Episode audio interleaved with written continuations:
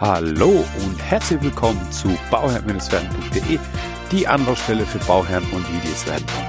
Mein Name ist Maxim Winkler, ich bin Architekt und Bauherr, möchte dir dabei helfen, Bauherr zu werden. Ja, eine interessante Folge, die jetzt gleich kommt, für alle, die auf der Grundstückssuche sind. Und das sind doch relativ viele. Ich bin gerade auf einem Spaziergang man hört es auch vielleicht, meine Nase ist auch zu. Wir sind eben im Dezember und ja, es ist einfach kalt. Und ich gehe gerade mit meiner kleinen Tochter spazieren. Die ist gerade bei mir an der Brust. Und dann habe ich gedacht, hey, ich kann diese Zeit doch auch sehr schön nutzen, um eine Podcast-Folge aufzunehmen, weil mir so einige Sachen aufgefallen sind. Die möchte ich gern teilen. Und zwar, Viele haben das Problem, dass sie bei der Suche nach einem Grundstück nicht so recht vorankommen. So. Die, in dieser Folge möchte ich dir einfach Wege aufzeigen, die vielleicht unkonventionell sind, die vielleicht einfach auch erfordern, dass du aus einer Komfortzone rauskommst, aber die eigentlich das größte Potenzial haben für Erfolg. Denn was passiert denn, wenn wir nach einem Grundstück suchen? Wir alle suchen. Wir klappern die Neubaugebiete ab, indem wir bei der Stadt anfragen, ja, und äh, uns nochmal erkundigen, ob es nicht noch irgendwie ein Neubaugebiet geplant ist und so weiter, ob freie Grundstücke vorhanden sind. Und dann kriegen wir immer Nein. Und dann gucken wir bei ImmoScout und Immowelt und auf den ganzen Immobilienportalen äh, in einem Umkreis und wenn wir frustriert sind nach drei, vier Monaten, dann erweitern wir unseren Radius, ja, indem wir einfach die Einstellung ein bisschen abändern, um die Push-Nachrichten zu bekommen, wenn was, ja, kommt, was uns gefällt. Und das einzige Tool, das ist das, was ich so wahrnehme, das einzige Tool, über das wir es regeln, ist eigentlich die Frustration, die über die Zeit kommt und dann sind wir bereit, auch einen größeren Radius in Anspruch zu nehmen, als wir eigentlich ursprünglich geplant haben. So, meine Beobachtung geht aber auch dahin, dass wenn ich spazieren gehe, und das mache ich ja auch gerade, deswegen habe ich diese Inspiration, wir haben da gedacht, hey, jetzt nimmst du einfach mal auf. Wenn ich so spazieren gehe, bei uns in der Umgebung, also da, wo ich wohne, oder eben, wenn wir bei Freunden sind und bei den Spaziergängen oder wie es gerade ist, dass meine Frau äh, ja einen Termin hat und ich eben die Kleine nehme und jetzt einfach spazieren gehe hier an einem neuen Ort, fremden Ort, den ich nicht kenne, wo ich mich nicht auskenne, wo ich aber weiß, ja, das ist eigentlich eine gute Baugegend und ich weiß, hier suchen Leute Grundstücke und finden keine. So. Ich bin jetzt, oh, wie lange bin ich unterwegs? Eine Stunde unterwegs. Und in dieser Stunde habe ich mindestens fünf potenzielle Grundstücke gefunden, die bebaut werden können. Und dann habe ich mir einfach den Spaß gemacht und ich habe gedacht, hey, was passiert jetzt mit diesen Grundstücken? Die stehen einfach leer. Und das sind entweder, das sind, es, gibt, es gibt so verschiedene Arten der Grundstücke, die man da vorfindet. Entweder Nummer eins, ist einfach ein leeres Grundstück, was, also eine Baulücke im Endeffekt. Man sieht ein Neubau, oder kein Neubau, man sieht ein Baugebiet aus den 80ern oder sowas, oder aus den 90ern. Und alles ist schön bebaut und dann steht ein Grundstück, das ist leer. Und dann fragt man sich, hm, was ist denn damit? So, kann äh, verschiedene Hintergründe haben, kann den Hintergrund haben, dass man das im Bestand hatte, nicht den Bedarf hatte zu bauen. Dann ist man verstorben, dann hat man es vererbt. Die Erben haben auch nicht den Bedarf zu bauen und die lassen es einfach im Bestand. Und die kommen auch nicht auf die Idee, das Grundstück zu verkaufen. So. Und jetzt kommt einer, der sagt, hey, schönen guten Morgen. Dürfte ich Sie fragen, was mit dem Grundstück ist? Und dann sind die Leute froh, wenn die so eine Anfrage bekommen. Also das heißt erstens die leeren Grundstücke. Dann haben wir die Kategorie Nummer zwei.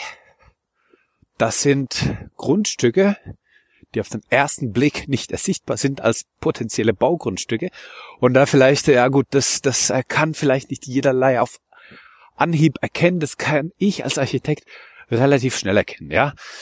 Haben wir eine Umgebung, in der wir einen Bau, also in dem wir eine, ähm, in dem wir einen, einen, einen Bebauungsplan haben, ja, oder haben wir eine Umgebung, der sich nach dem Paragraph 34 Baugewehr geregelt wird, der nämlich besagt, man orientiert sich an der Umgebung. Und wenn in der Umgebung es Häuser gibt, die in zweiter Reihe bereits eine Bebauung haben, dann darf ich das auch machen. Das ist die klare Aussage von dem Paragraphen.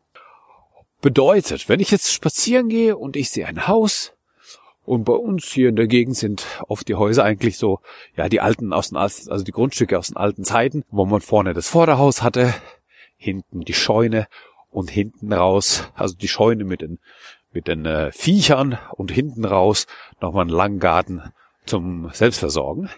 Diese Grundstücke haben wir ganz oft und ganz viel und viele dieser Grundstücke wurden bereits so genutzt, dass die Scheune abgebrochen wurde und dann ein Wohnhaus gebaut wurde. Eine Bebauung in zweiter Reihe. Eine Hinterhofbebauung sozusagen.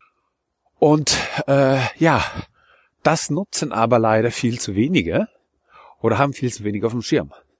Und wenn ich so spazieren gehe und dann sehe ich das, dann kann ich doch ganz einfach klingeln und fragen, Entschuldigung, diese Scheune da hinten, brauchen Sie die noch, nutzen Sie die noch? Nein, ah, könnten Sie sich vorstellen, und dann geht das Gespräch so weiter. Also einfach mal vielleicht ein bisschen kreativer sein. Einfach mal ein bisschen Mut haben, direkt die Leute anzusprechen, bei fremden Leuten, die fremden Leute direkt anzusprechen und einfach mal zu klingeln. So. Ähm, das war Nummer zwei. Und Nummer drei ist die Kategorie ein altes, abgerocktes Haus. Ja, das kann man, das sieht nicht bewohnt aus. Das kann man gut sanieren und dann eben gut nutzen. Ja, ein altes, vielleicht unbewohntes Haus oder ja, lang leerstehendes Haus, wie auch immer. Und diese Kategorie ist natürlich dann auch insofern schwierig, weil man dann natürlich eben gucken muss, dass es äh, ja, dass es eben äh, ja von der Ansprache einfach ein bisschen schwierig, ja. Weil manchmal sieht das Haus eben aus, als ob das leer steht und dann klingelt man und dann wohnt doch jemand drin. man hat gedacht, ja, man könnte es ja abreißen und dann wohnt doch jemand drin. Alles schon erlebt. Und äh, ja, deswegen muss man da ein bisschen vorsichtiger sein, einfach ein bisschen feinfühliger sein äh, beim Umgang. Aber in der Regel, ja, also man kann es machen. Und ich finde es einfach sehr interessant, dass so viel Potenzial auf der Strecke bleibt.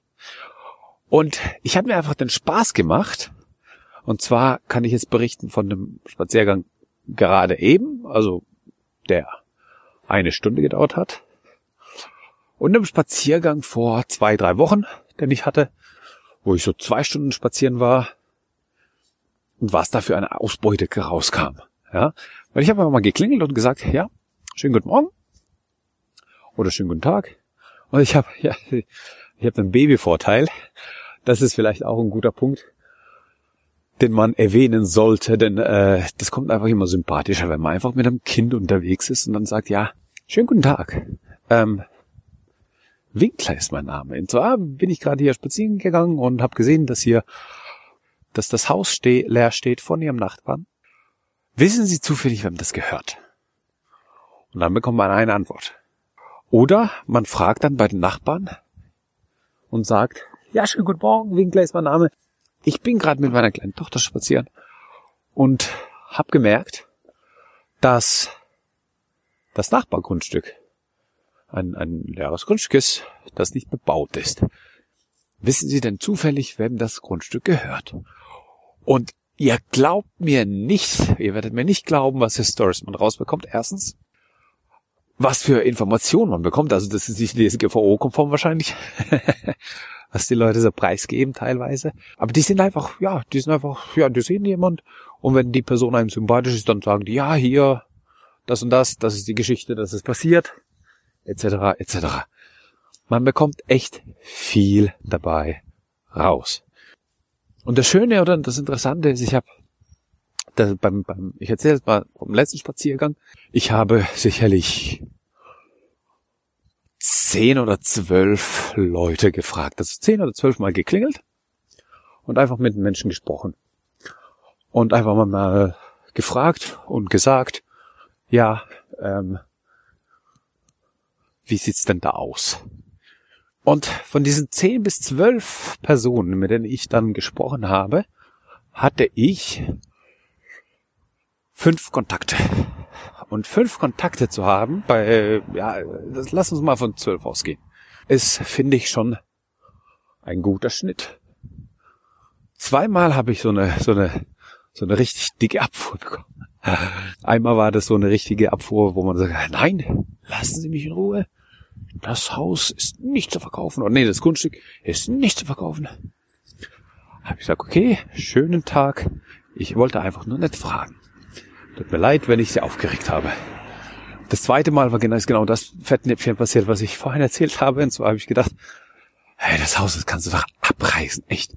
Das Grundstück ist nicht schlecht, aber das Haus das ist in so einem Zustand. Und dann habe ich mal geklickt und dann kam dann heraus, ja, so um die Mitte, Ende 50 vielleicht. Hat gesagt, nee, nee, ich wohne hier.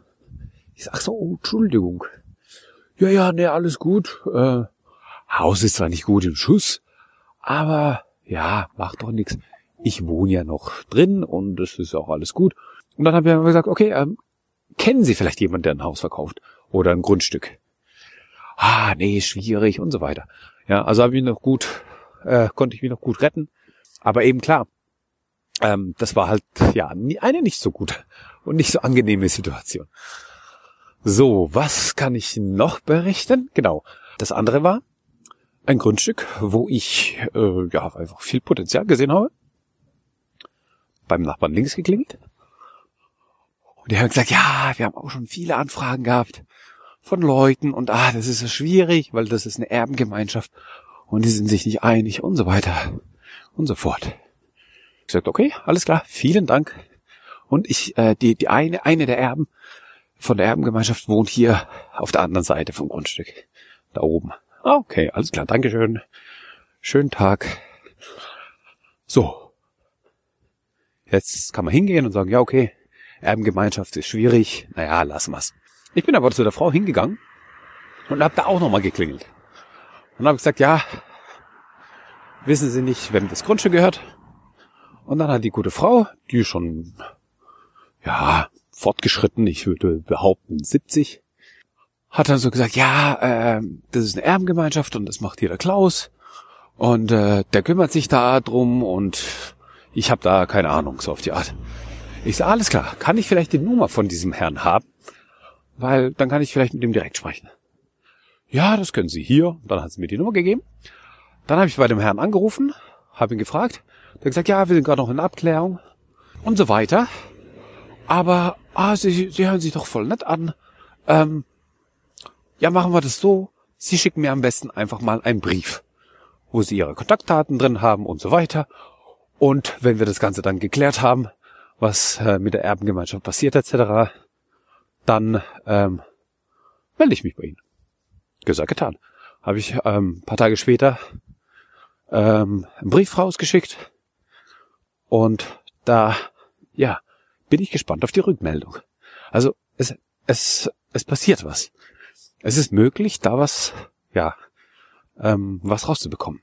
So, der nächste Fall ist ein Eckgrundstück gewesen, wo ich dann gesagt habe, ja, ist ja interessant. Haben bei dem einen Nachbarn gefragt, hat gesagt, ja, ah, schon, schon, das Grundstück steht schon lang leer. Und ah, das ist ganz schwierig. Der Eigentümer ist irgendwo in der Schweiz, weil die Mutter ist verstorben und so weiter und so fort. Okay, habe ich gesagt, alles klar. Beim anderen Nachbarn gefragt. Ja, ganz schwierig. Ja, ähm, Eigentümer ist äh, irgendwo in Süddeutschland. Keine Ahnung. Und ähm, ja, ganz, ganz schwierig, weil hier nicht klar und so weiter. Und steht schon, schon immer leer, das Grundstück. Aber die Mutter ist auch vor paar Wochen verstorben. Das ist das Haus da und da. Ähm, ja, weiß ich, das steht jetzt auch leer. Alles klar, noch eine Information rausbekommen. Bin ich zu diesem Haus gegangen, das war nicht weit weg von da, von dort und ähm, hab da einfach mal bei dem Nachbarn gegangen. Kam eine nette Omi aus und dann habe ich mit ihr gesprochen und dann hat sie gesagt, ja, hier, das ist die Telefonnummer von dem Herrn, also von dem Eigentümer, von dem, von dem Erben dieses Hauses und von dem Eigentümer des Grundstücks. Super, vielen Dank. Habe ich angerufen, habe ich mit denen gesprochen. Die haben gesagt, ja, ähm, die müssen sich jetzt sammeln, das ist ein paar Wochen her und aber vielen Dank für Ihr Interesse und so weiter und schreiben Sie mir am besten einen Brief.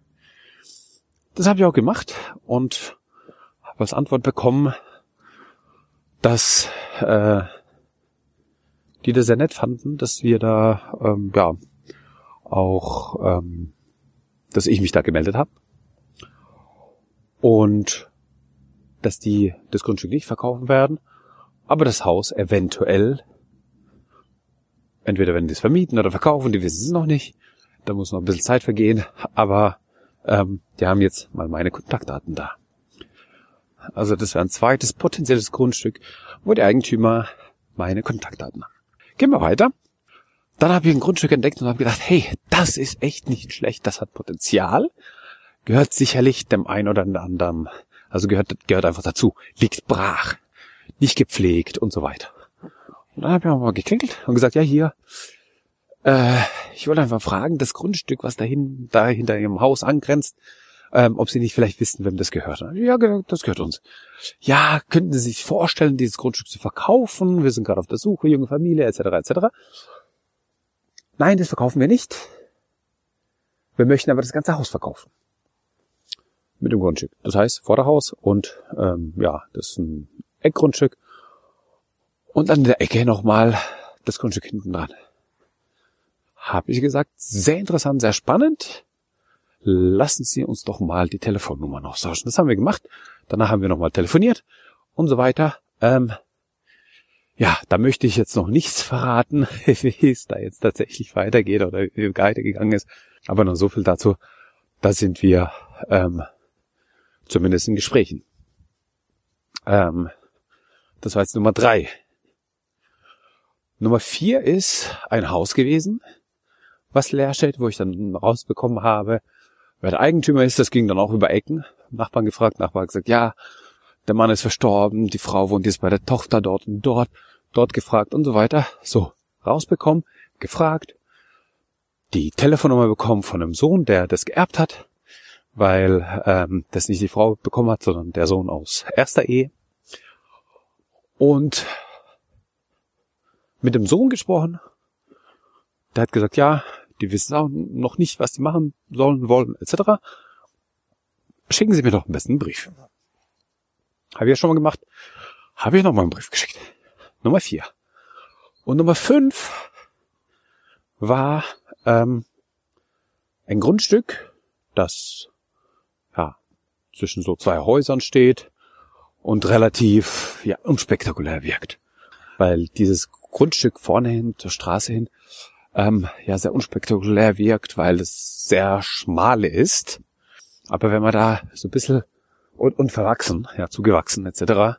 Aber wenn man da so ein bisschen rechts und links schaut und ähm, sich so ein bisschen, ja, so ein bisschen zum Nachbarn geht, dann merkt man auf einmal, dass das Grundstück relativ tief ist und hinten hin wird es relativ breit.